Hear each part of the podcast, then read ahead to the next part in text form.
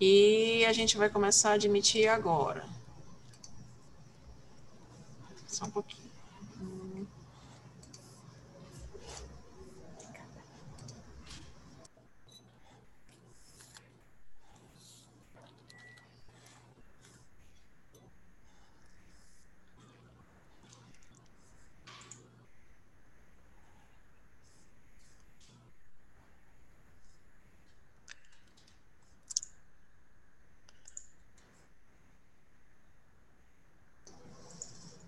Você, Titi Lucas.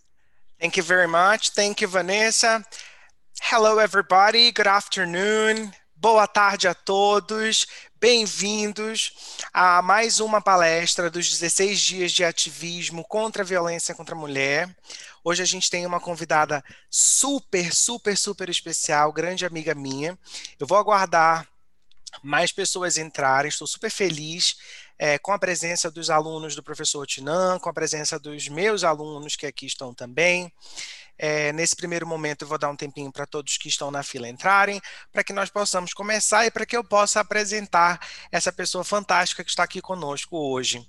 O IBEU está realizando uma série de palestras, encontros é, online, né, tendo em vista a nossa situação atual de pandemia, é, mas nós não podíamos deixar de falar sobre esse assunto que é tão importante, tão recorrente na nossa sociedade. A gente precisa falar sobre como proteger as nossas mulheres, sobre como evitar a violência contra a mulher. E isso é um papel de todos. Luzi vai falar com certeza muito melhor do que eu sobre o assunto, mas já adianto a todos que é um papel não só é, é, eu acredito que principal dos homens, né? Então, muito bom ver alunos é, é hoje aqui, meninas também para nos, nos ajudar.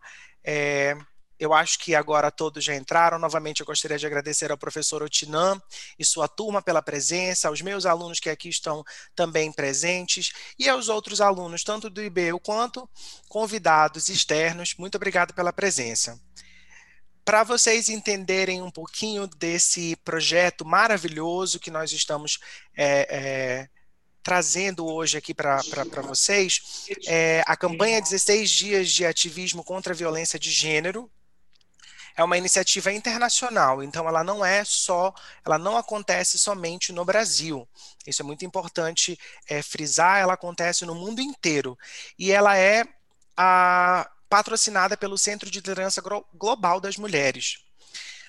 A gente percebe que é uma luta internacional, que é um movimento internacional e que veio como uma campanha, em forma de campanha de 16 dias.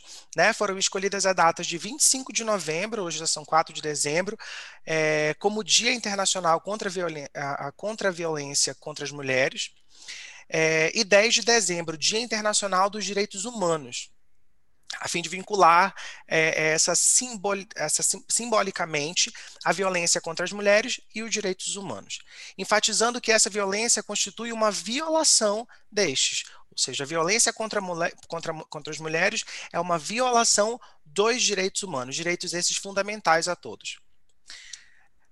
Bom, eu gostaria então, sem mais é, é, delongas, né, no further, without further ado, como nós dizemos no inglês, apresentar minha querida amiga, psicóloga, professora de inglês também, Luziane Vitoriano da Costa.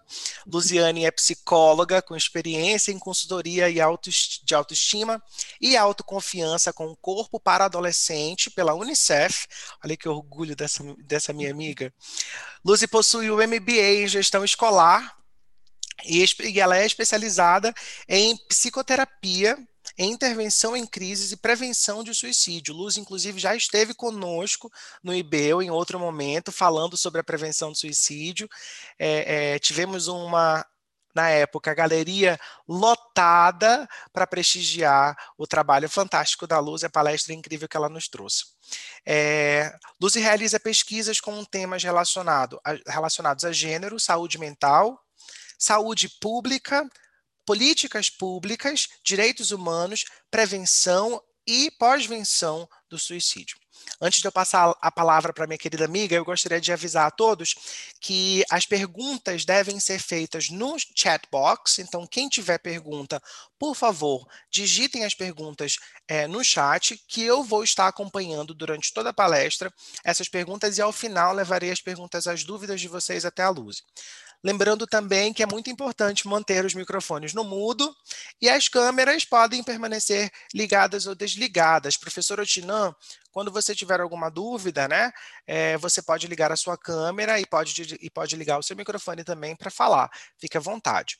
Os demais, é, a gente mantém com câmeras e microfones desligados. Luzi, a palavra é toda sua. Muito bem-vinda ao IBEL Manaus mais uma vez. Boa tarde, good afternoon, everybody. Como é que vocês estão? Então, uh, primeiramente eu gostaria de agradecer ao convite que foi feito pelo IBEU, especialmente pelo teacher Lucas, que somos amigos já, né, since I don't remember well, né? Mas estou muito feliz de estar aqui conversando com vocês. Já estou vendo as carinhas, de preferência, se vocês deixarem as carinhas de vocês, né? As câmeras ligadas, eu sei que às vezes que pode dar até uma treta aí, olha, né? Mas se vocês deixarem para eu ficar acompanhando como é que são as reações de vocês e é, é, não sei se daria, porque algumas perguntas eu abro, mas aí não, não sei se fica de acordo com a dinâmica da apresentação, para instigar a participação de vocês. Uh, então, o objetivo aqui, uh, começando, eu vou é, pedir licença aqui para. Ah, e agradecer ao público, né? Meu Deus, tem muita gente. Estou muito feliz, muito feliz. Mas eu vou pedir licencinha agora para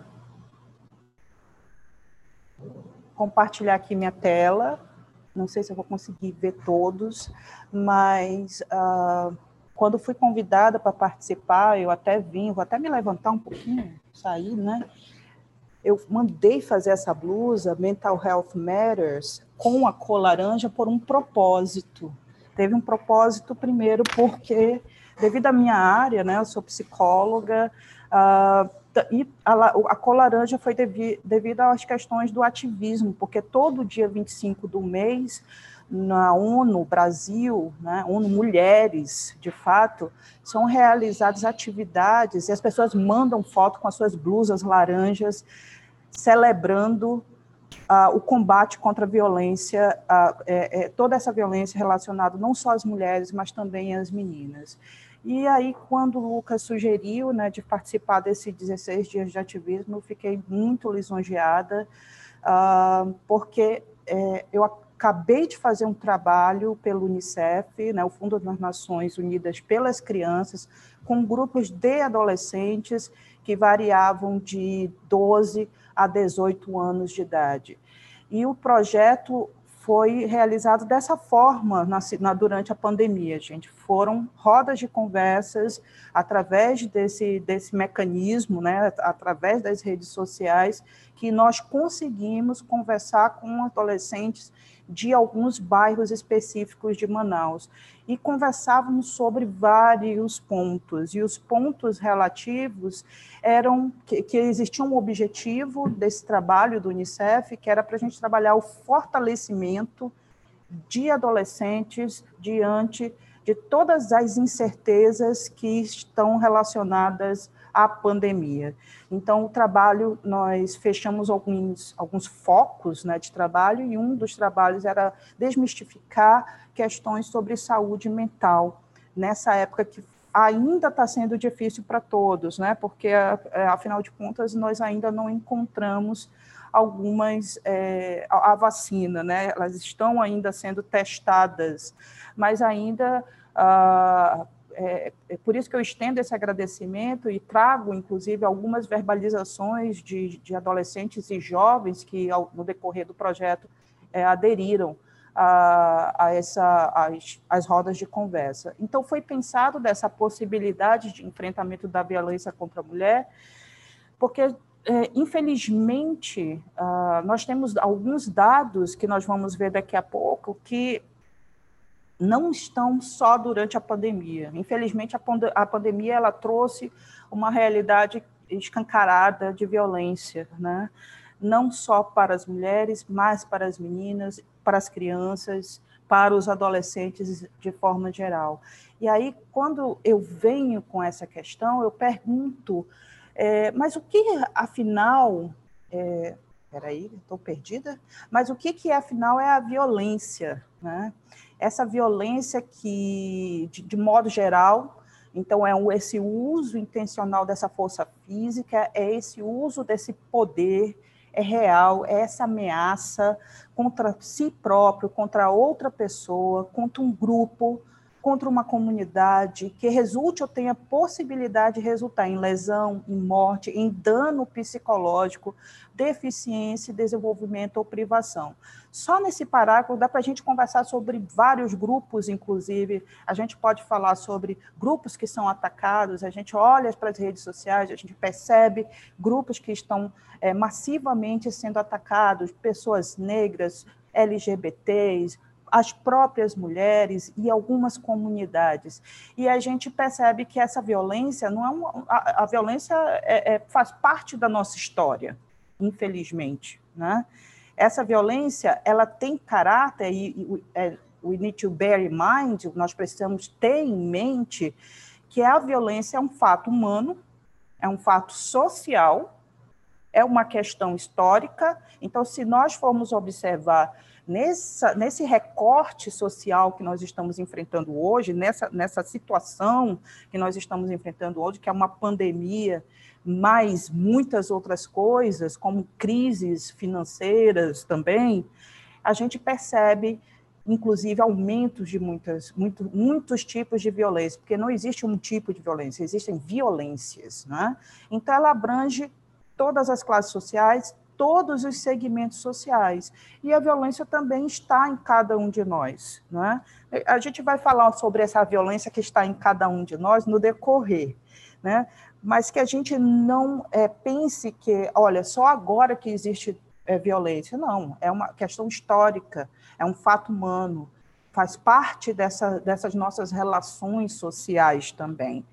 E aí, quando a gente pensa nisso, quando a gente pensa nessa violência contra a mulher, a gente pensa que essa violência contra a mulher, ela pode ser física, né? Quando a gente pensa em violência física, a gente pensa em empurrão, né? É, trazendo uma fala de uma das, das adolescentes desse, durante esse, esse projeto que nós estivemos, ela falava que era muito comum os colegas empurrarem, né?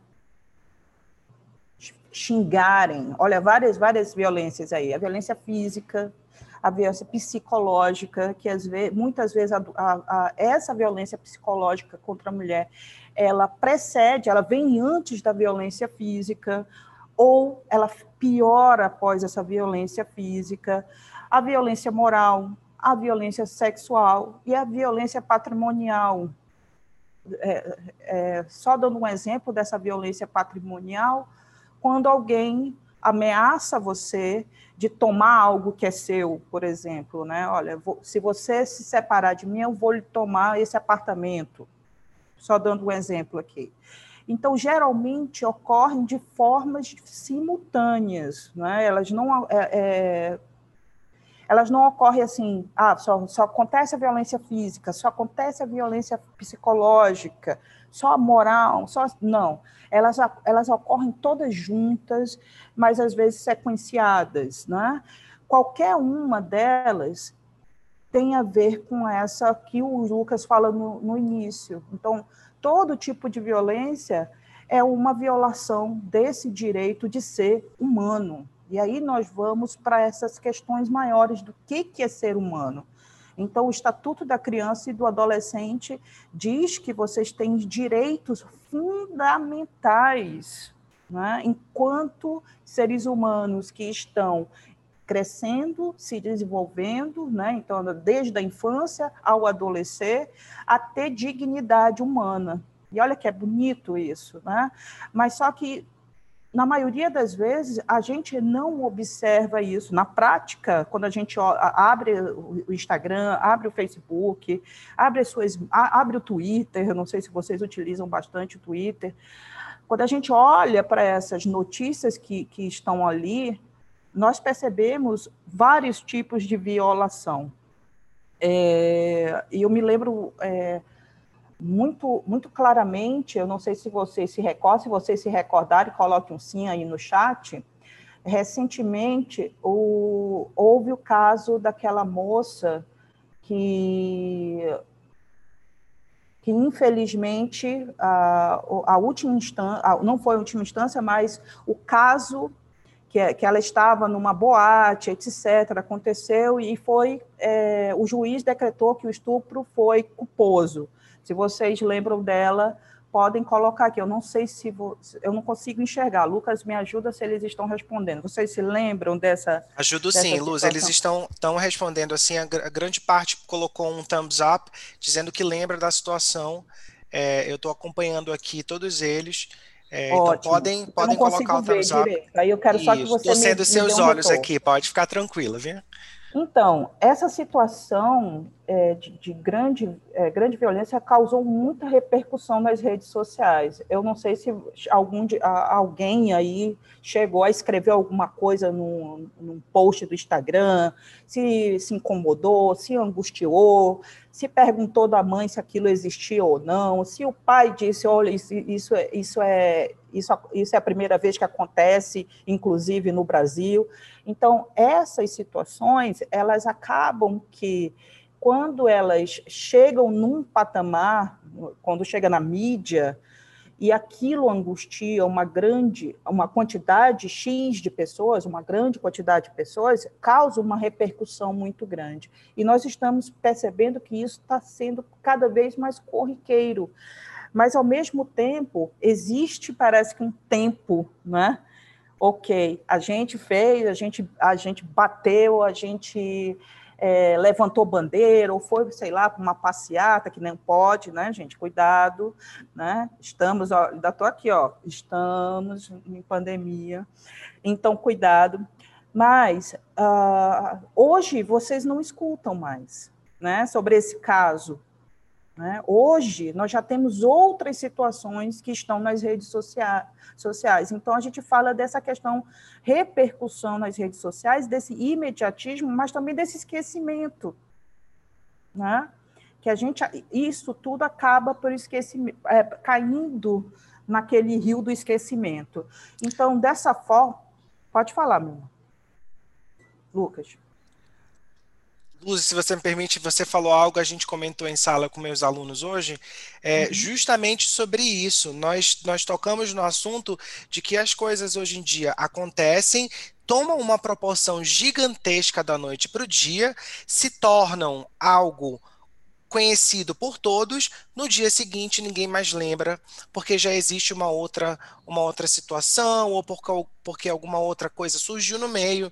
Então as pessoas em um dia estão ativas, estão atrás de correr, é, correndo atrás dos direitos, mas no dia seguinte, infelizmente, essa luta ela acaba. E talvez por isso é, é, ainda se tenha a ideia de que é possível fazer e get away with it, ou, ou sair impune né, da situação. Uhum. É, é, é, é, isso, isso é uma boa provocação, inclusive, que você faz com os seus alunos, é, é, Lucas. É, e eu tenho certeza que o professor Rotman também, né? Falei certo seu nome, né, professor?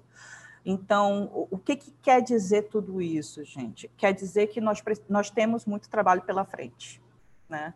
Uh, e eu não falo, ah, as crianças são, não é essa visão, as crianças são o futuro do Brasil. Todos nós, enquanto sociedade, porque a gente acaba dizendo que é a sociedade que precisa, a sociedade que não sei o quê, mas você faz parte dessa sociedade, porque às vezes a gente se coloca do lado de fora disso, sabe, Desse, dessa muvuca que falam por aí, né? Então, uh, essa violência contra as mulheres é uma manifestação uh, dessa relação de poder. Olha o que está dizendo aqui. Então, essa relação de poder historicamente desigual entre homens e mulheres. Então, um dos objetivos aqui de, de, dessa, dessa conversa é a gente conseguir tentar, né? É uma tentativa, que a educação é isso, tentativas para a gente pensar juntos, para a gente ter pensamentos críticos e não apenas reproduzir, cair no esquecimento, né? Mas desconstruir, porque eu percebo que existem meninos e meninas homens e mulheres, né? Porque a gente está falando de, uh, de gênero, e infelizmente alguns gêneros acabam com essa questão da relação de poder sendo muito abalada, assim, muito, muito afetada. E nesse, nesse, nesse caso, quando a gente fala dessa questão historicamente desigual entre homens e mulheres, infelizmente a violência é, se repete a cada dia, a cada momento. Então, é, o objetivo também dessa conversa é desconstruir esses rótulos que sustentam esse, esses preconceitos que estão marcados na nossa vida. Eu acho que é, vou fazer outra pergunta, como eu falei para o Lucas, é, é para instigar vocês, né, para provocar. É, é, vou perguntar dos meninos, né? Porque é, todas, todos e todes, né? Uh, dois meninos. É, se vocês já ouviram por um acaso, é, menino não chora, homem não chora. Ah, sei lá. Luz, aqui no, aqui no chat a gente já teve três, quatro, cinco meninos dizendo que já ouviram. É, a gente teve comentário ali do Lucas que não, não sabe. Matheus Corrêa disse que tem até em músicas, Luzi, que tem uma música que, que diz que menino não chora. Aliás, uhum. tem uma música bem famosa, né? Que, que diz bem que antiga, boys, né? do, boys, don't, don't cry. cry. And girls just wanna have some fun, né? Girls just wanna have some fun. Isso me fez lembrar, Roberto Carlos Aninha falou aqui que disse que também tem. É, eu sou mais do pagode, pagode aparece também algumas músicas, é, mas isso me fez lembrar um vídeo também, Luz, não sei se tem muito a ver, de uma garota britânica que foi à loja de departamentos para comprar roupas e questionou as roupas de meninos é, terem frases do tipo Go find an adventure, go discover the world, vá atrás de aventura, vá descobrir o mundo, seja aventureiro. E nas roupas das meninas, um hey, hello. E ela ficou sem entender o motivo. Ou seja, para os meninos, aventurem-se, para as meninas, algo sem muito sentido. Bom, temos quase oito meninos aqui dizendo que já ouviram essa frase: garotos não choram, boys don't cry. Né? Então, uh, essa, essa, tua, essa tua colocação, mais a repercussão que houve no chat aí, elas dizem muito, né? Elas dizem que ainda existe uma cultura que trabalha essa questão de poder, né? Que o homem pode ir, o homem tem superpoderes, que vai, vai, vai crescer para tomar conta da casa, da família, a mulher vai ser a cuidadora, a mulher, babá, né? Então, o homem vai ganhar mais, o homem pode tudo, e a mulher precisa ficar dentro de casa, né? não pode sair, porque não sei o quê, precisa se proteger, precisa sentar direito, não pode usar roupa tal. Então, nós ainda temos essa, essa cultura muito uh, é, arraigada, sabe, muito presa, muito enraizada, principalmente é, ultimamente que a gente vê manifestações, não ultimamente, como é histórico, mas ultimamente nós temos visto muitas manifestações é, que de violência que tem nos abalado profundamente, porque tudo está tudo tá é, privado, né? Tudo está na rede social. Né? É muito difícil manter essas nossas particularidades, esses nossos segredos. Inclusive, a própria questão da violência está lá. Quando não filmada por alguém, né, por, por ser uma, uma questão de, olha, eu filmei a pessoa para depois poder denunciá-la, mas também umas outras questões piores, né? É, questões como nós vimos é, daquele rapaz que infelizmente foi morto no, um supermercado no Brasil, que as pessoas filmavam e nada, nada faziam, né? ficavam passivas lá. Tudo isso é violência. Olha, é tanta coisa para a gente falar só de, de, um, de um slide aqui. Tudo isso é violência. Então, é, falando um pouquinho desses números para vocês, olha, é, que, é, que são assustadores, né? É, dessa violência doméstica e violência sexual em 2019, então são, ó, são dados bem recentes, que dizem que a cada dois minutos existe uma, uma agressão física voltada para a mulher. Né? Um estupro a cada oito minutos. E e eles colocam aqui que dentro dessas vítimas, 85,7 são do sexo feminino. E essas vítimas do feminicídio, gente, um número que é alarmante, 89,9% foram mortas pelo companheiro ou ex-companheiro. Por que, que eles colocam isso? Tem uma, uma survey da Avon Data Popular, que eles colocam que.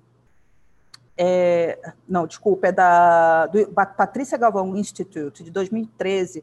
Eles colocam que uh, geralmente o fim de um relacionamento é um dos maiores e piores fatores de risco. E aí a gente percebe um pouco aí a gente não vai aprofundar muito aqui, mas só para a gente perceber o quão delicado é essa questão, né? principalmente e, e que, que, esses números eles não estão diminuindo, pelo contrário, eles estão batendo recorde. E aí o que está acontecendo? O, que, que, o que, que a gente precisa se perguntar? E aí vem as minhas perguntas para vocês, é, dessa cultura infelizmente, sexista, essa cultura homofóbica, essa, essa cultura é, preconceituosa, rotuladora, e eu tenho certeza que vocês já ouviram, é, não sei, porque algumas coisas são antigas, mas às vezes a gente escuta algum tio, alguma tia falar, mas eu vou perguntar, né? Quem já ouviu? Né? Have you heard? Em briga de marido e mulher, não se mete a colher? Levante a sua mãozinha. Lídio, o Ronaldo comentou aqui há pouco que o pai dele é, comentou com ele sobre um caso de racismo de um homem negro que um homem negro sofreu, que um homem é, negro sofreu no shopping. É, e eles estão comentando aqui que alguns que já ouviram todas. Aninha até falou que infelizmente sim, já ouviu todas essas expressões. É, alguém comentou que pode ter coisa pior, pode ter ouvido coisa pior além dessas, né? Então, uhum. vários comentários aqui. Sempre tem alguém da família para falar essas coisas, sempre tem alguém. E eu acho, Luz, eu queria até pedir um momentinho aqui para dizer que eu acho que isso vai muito da nossa é, da gente querer aprender e mudar e querer fazer a diferença, né? Eu, na, na semana agora, eu aprendi muitas, muitas coisas sobre o racismo e expressões racistas que nós utilizamos no nosso dia a dia e que a gente nem se dá conta que está utilizando, né? Uhum. Eu posso assumir que já utilizei um tapinha de amor não dói, a gente sempre, né, com brincadeiras, mas que infelizmente são coisas que dói sim, se não for dor física, é uma dor psicológica que está sendo causada. Amor não se, demo se demonstra com agressão. Então, aprendi bastante com essa questão do racismo, estou agora vendo essas, essas frases que são frases que a gente precisa repensar, né, Luz? É, é, eu escutei de, uma, de um, uma, pessoa que eu admiro bastante que ninguém nasce desconstruidão. Ninguém nasce. Em algum momento da nossa vida, nós somos preconceituosos. Não, não, não existe uma pessoa zero preconceituosa. Né? Então, de alguma forma, a gente vai olhar, vai virar, revirar o olho, vai não sei o quê. Né? Uh, hoje eu me peguei uh, é, ontem à noite eu me peguei falando, usando um, um artigo de gênero masculino para uma pessoa que hoje é, não que hoje, mas que uma pessoa que está em transição para menina, a menina trans. E eu, na, mas na hora eu pensei, aí falei, não, peraí, eu falei errado, mas só que eu pensei, não, eu não verbalizei. E o meu filho me corrigiu. Mãe, a senhora sabe que não sei o quê, não sei o quê. Então, essas experiências que nós precisamos ter, sabe? De aprender com nossos filhos, de estarmos abertos para eles.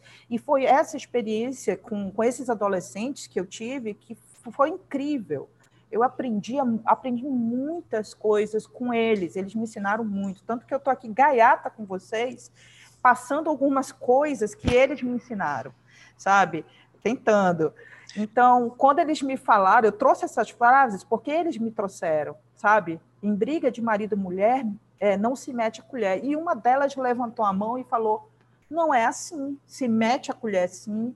Quando eu vejo que tem briga, a gente liga, a gente denuncia, a gente. E eu vi uma menina de 14 anos de idade falou isso para mim. Né? E eu fiquei assim, na minha época, porque eu tenho que me colocar na minha época, porque a gente precisa aprender com o de vocês, da época de vocês, né?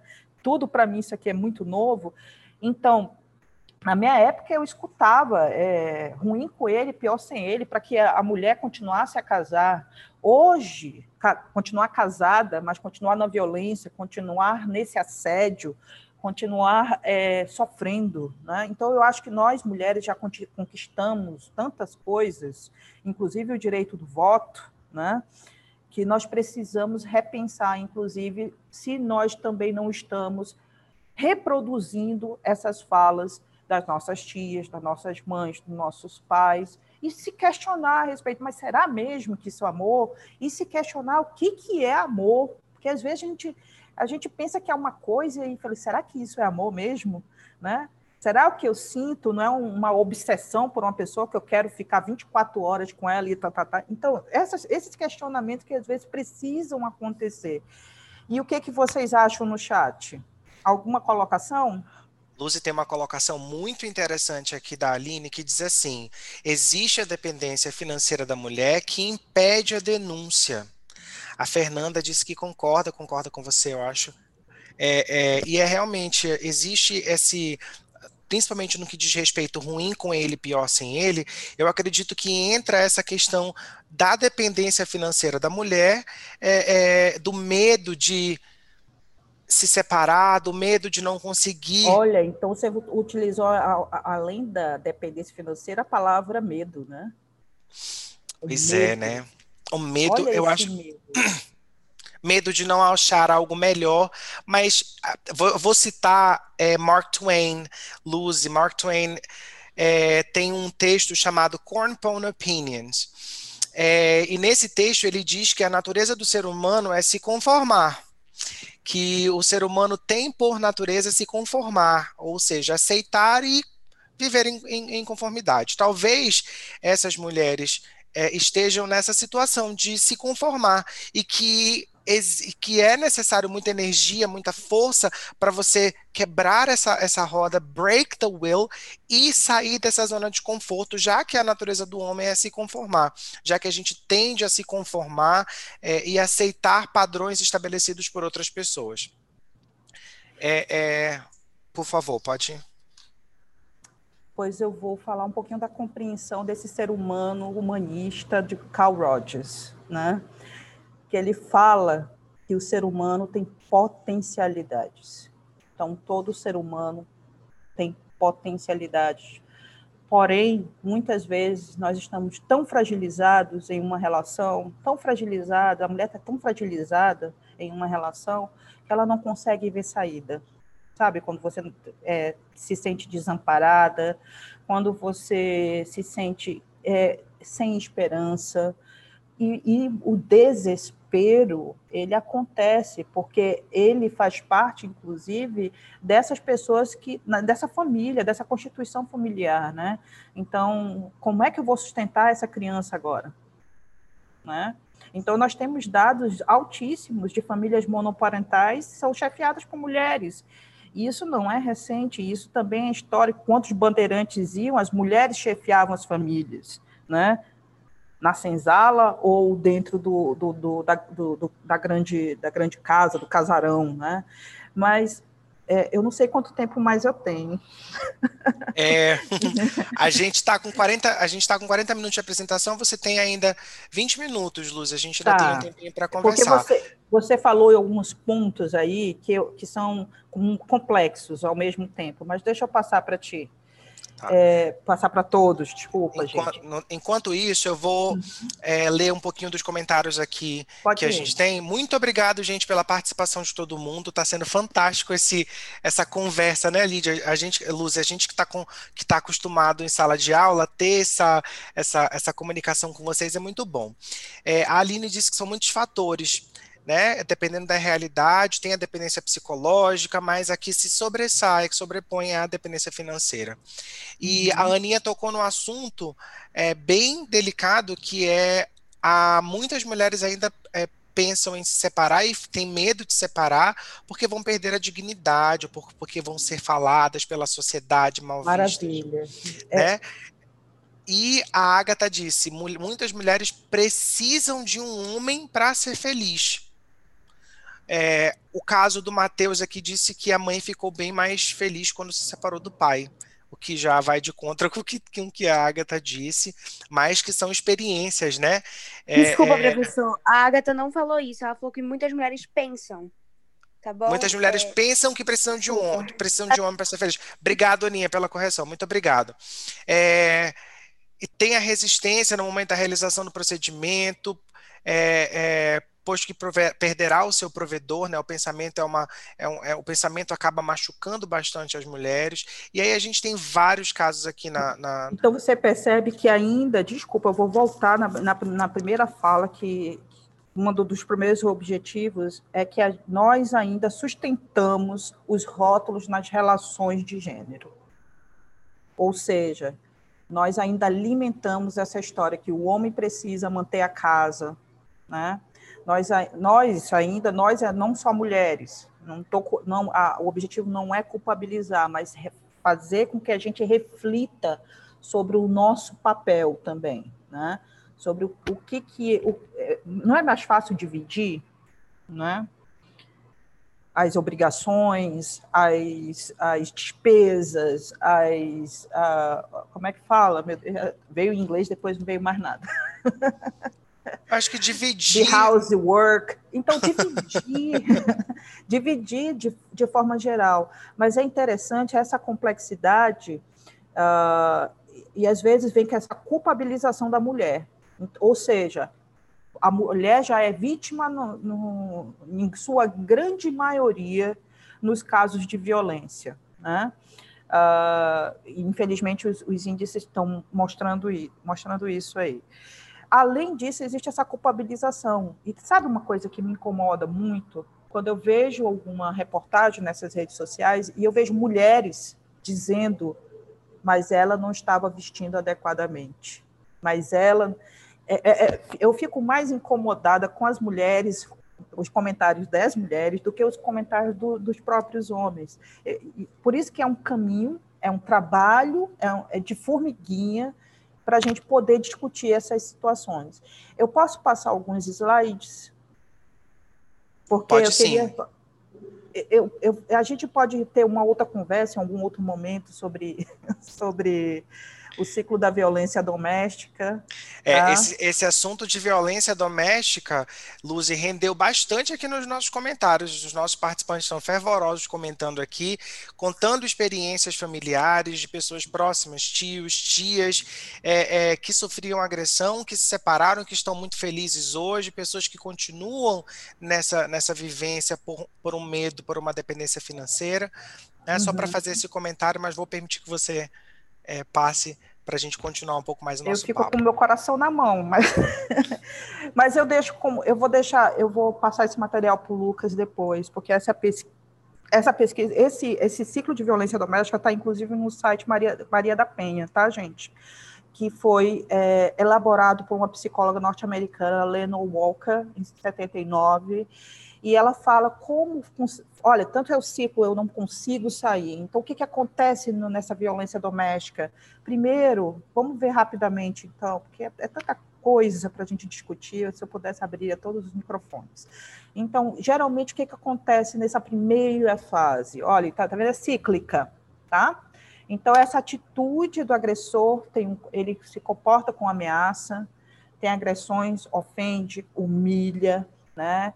Destrói objetos da casa. E qual geralmente é essa atitude da vítima? Eu não sei se vocês conseguem é, ter um picture dessas imagens aí das, das vivências que vocês já tiveram. Sente-se é, responsável pelas explosões desse agressor. Então, ele pro, fica sempre procurando a justificativa. A vítima procura justificativa. Ah, mas está desempregado. Ah, mas ele me bateu é, ele, ele não me bateu, ele, ele me chamou disso, aquilo, porque ele está desempregado, ah, porque ele bebe, ah, porque ele está cansado, ah, porque eu não lavei a louça, sabe? Então, esse é, é a fase de aumento da tensão do agressor para com a vítima, tá? A segunda fase é o ataque violento. Então, ele começa, comete agressão física, verbal, apresenta esse comportamento descontrolado. Uh, e, e, a cada novo ciclo, que é bom, é bom, é importante pontuar, tá? Então, se a pessoa é uma, é, tem esse potencial agressor, uh, é, as, é, infelizmente, as agressões elas vão se tornar mais frequentes e mais violentas. É por isso que é importante nós identificarmos quando alguém que esteja passando por uma situação dessa, é, chegar junto dessa pessoa. A gente vai falar sobre isso. Então, a atitude dessa vítima, ela se sente em choque, se sente fragilizada, acredita que não tem controle da situação, mas aí vem aquela última fase, que não é última, porque é um ciclo, né? Vai, vai, vai, vai. Então, essa atitude, ele se arrepende, promete que vai mudar de comportamento, é, fica temporariamente. Olha aí, vocês estão vendo a imagem, torna-se atencioso, carinhoso, dá flor, dá um presente caro, viaja de lua de mel, etc, etc. Então, a atitude da vítima acredita que ah, ele pode mudar, ah, ele vai mudar dessa vez, né? Ah, não vai se repetir mais, a gente vai ser feliz, né? E aí tudo recomeça. Né? Luze. E aí é importante. A gente está terminando? Não, a gente, a gente ainda tem 15 minutos, Luzi. É que os comentários aqui estão muito fortes e, de, e, e vão direto ao que você está falando. Então pode né? ir lá. É, é, é, estão maravilhosos aqui. Eu vou tentar, vou fazer de tudo para que você Ah, receba vendo. essa energia. Mas assim, é, existe gente que disse que fez uma vez fará de novo, que é justamente essa questão cíclica que você falou.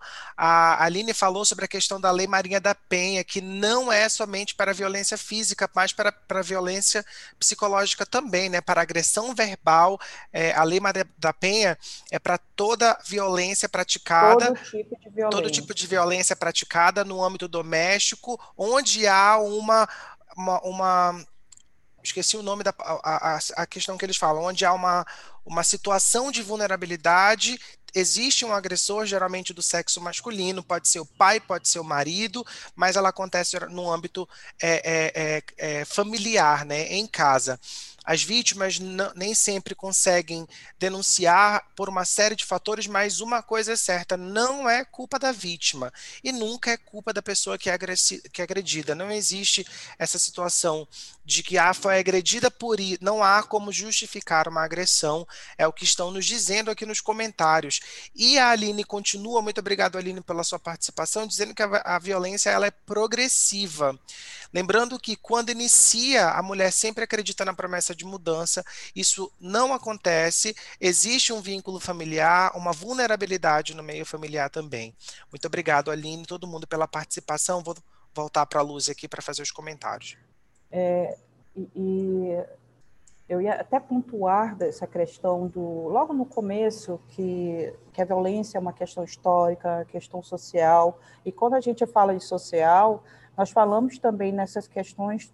é, vamos, vamos colocar desse recorte aqui do Brasil, que nós somos um dos países de maiores desigualdades sociais, ou seja, nossos índices é, de, de situações de seres humanos que vivem em situações de vulnerabilidade são muito altos.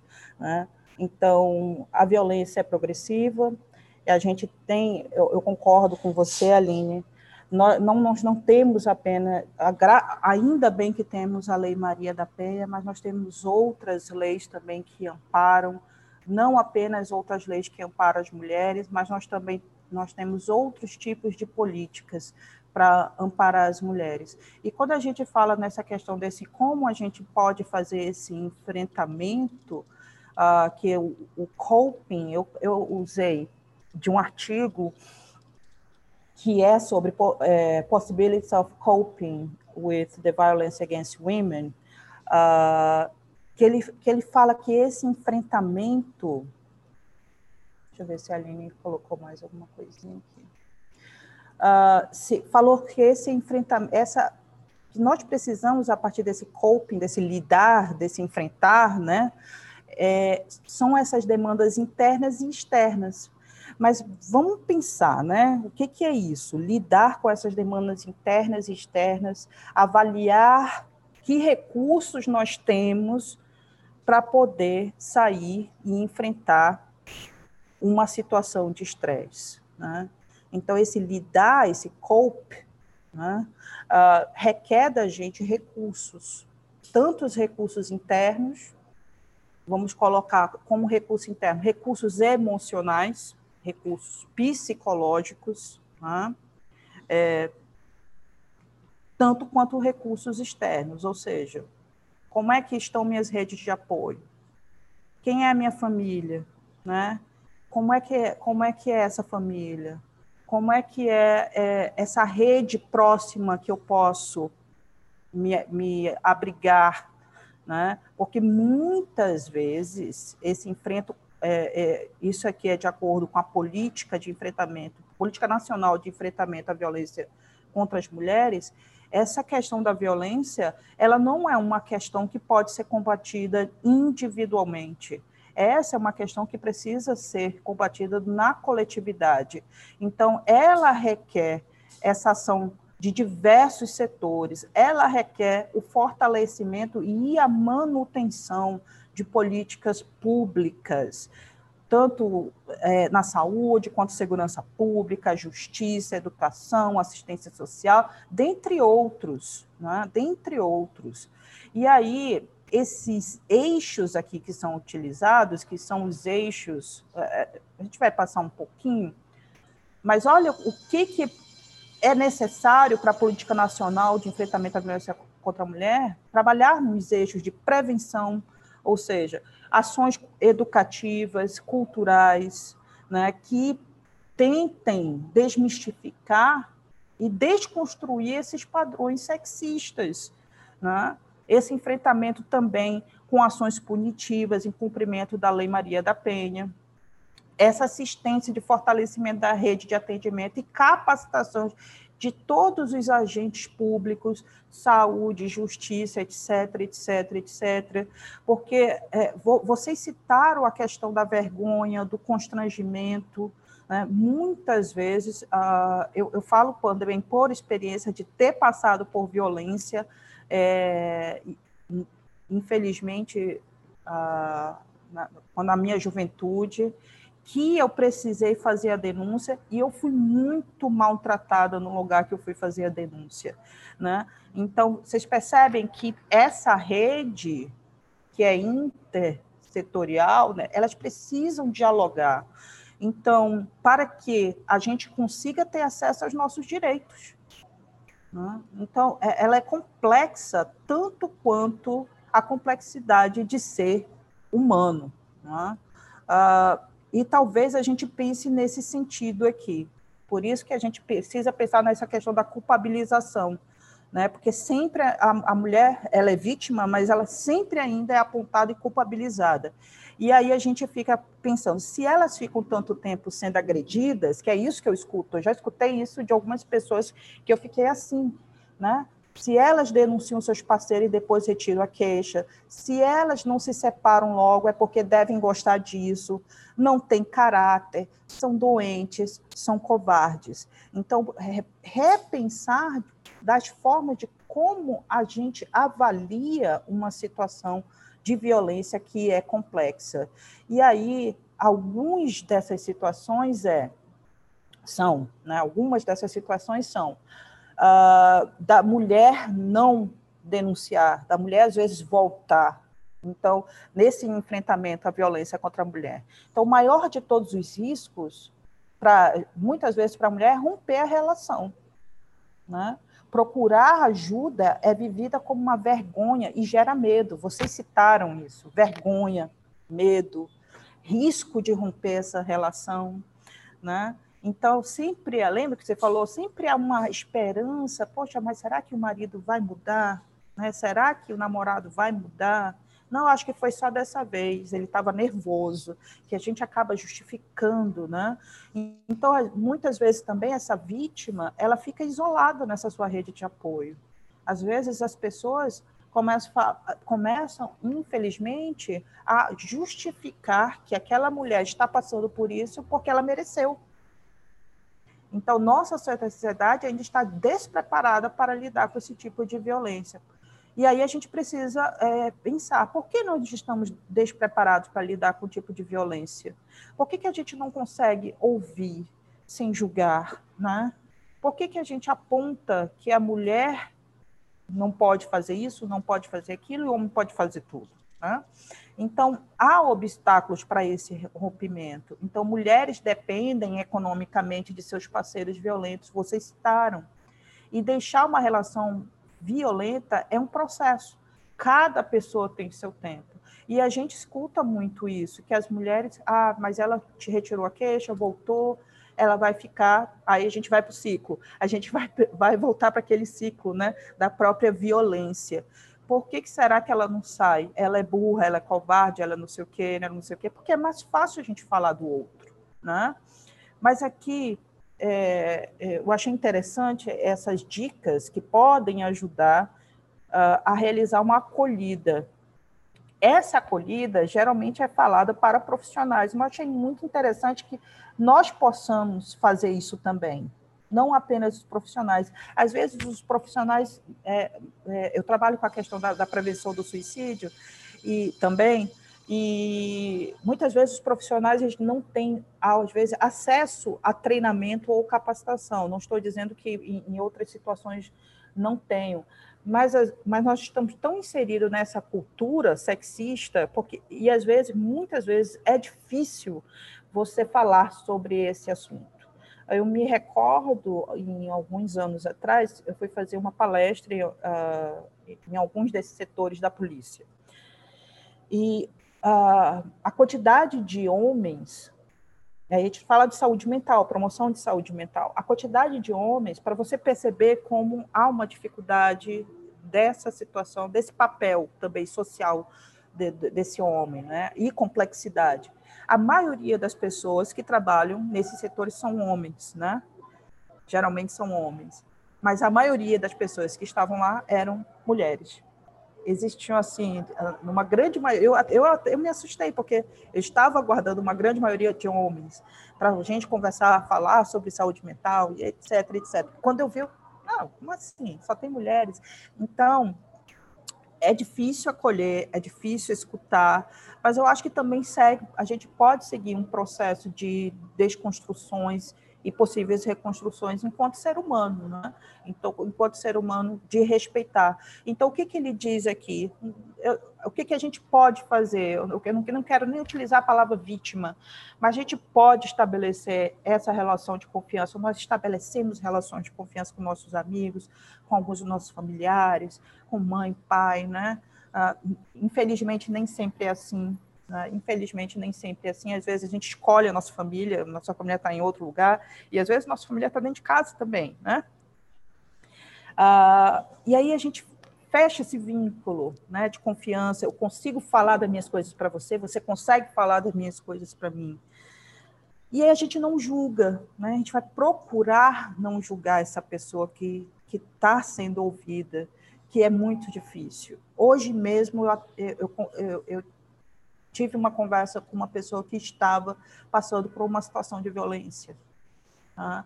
E eu estou aqui, né, e já pensando no ser humano que estava lá conversando comigo, e, é muito delicado, né? Porque muitas vezes a gente quer, a gente quer ajudar, quer ir lá e, e quer resolver as coisas, né? Mas lembre-se, cada pessoa também tem seu tempo. Mas o que nós podemos fazer, o que nós pudermos fazer por essas pessoas é, é, é ótimo, né? Então, não julgar, né?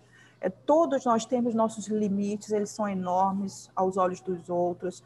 É, a gente a, compara muito as pessoas pela, pelas dores das nossas réguas, né? Então, a, minha dor é igual à sua. Não, não, nós não comparamos dor. Cada pessoa vive a sua dor, né? Então, não julgue a sua dor pela régua do outro ou o contrário. Então, o julgamento é um dos maiores obstáculos. Às vezes a pessoa só quer falar, só quer, só quer falar. E essa oportunidade é esta, esse estabelecimento de relação de confiança. Né? Não pressuponha, ouça, compreenda, abrace, respeite. Cuidado com informações incorretas, né? Nunca Luzi, querida. promessas. Eu tô saindo. Eu sei, eu vou te falar, eu vou lembrar do nosso tempo. Ai, É, é, Dois minutos. a gente. Pronto, eu te dou dois minutos. A gente termina em dois minutos. É, é, a gente está adorando a conversa, o chat está aqui cheio de perguntas, tem vários comentários, além daqueles que foram feitos, mas a gente vai chegando no nosso momento final da conversa com a psicóloga Luziane Vitoriano.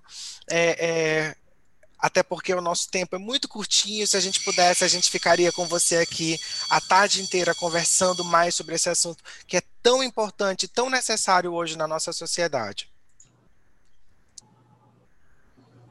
Luz, você tem algumas considerações finais para fazer? Eu quero agradecer demais a participação de todos, todas e todes. Quero fechar é, a, a, com a Maia Ângelo, que toda vez que uma mulher se defende, sem nem perceber que isso é possível, sem qualquer pretensão, ela defende todas as mulheres. Ah, e, e obrigada pela presença e obrigada pelo encontro de hoje. Espero estar de volta em algum outro encontro com todos vocês. Se depender de mim, com certeza vai estar. Muito obrigado a todos, aos meus alunos, aos alunos do professor Tinan, professor Tinan, que esteve aqui conosco. Muito obrigado ao Makerspace é, é, pelo convite de estar aqui hoje. Lembrando que esse evento faz parte dos 16 dias contra a violência de gênero. É um evento que é apoiado pela Embaixada Americana. Muito obrigado novamente a todos. Luz, de coração, minha grande amiga, muito obrigado pela presença hoje a todos e até a próxima.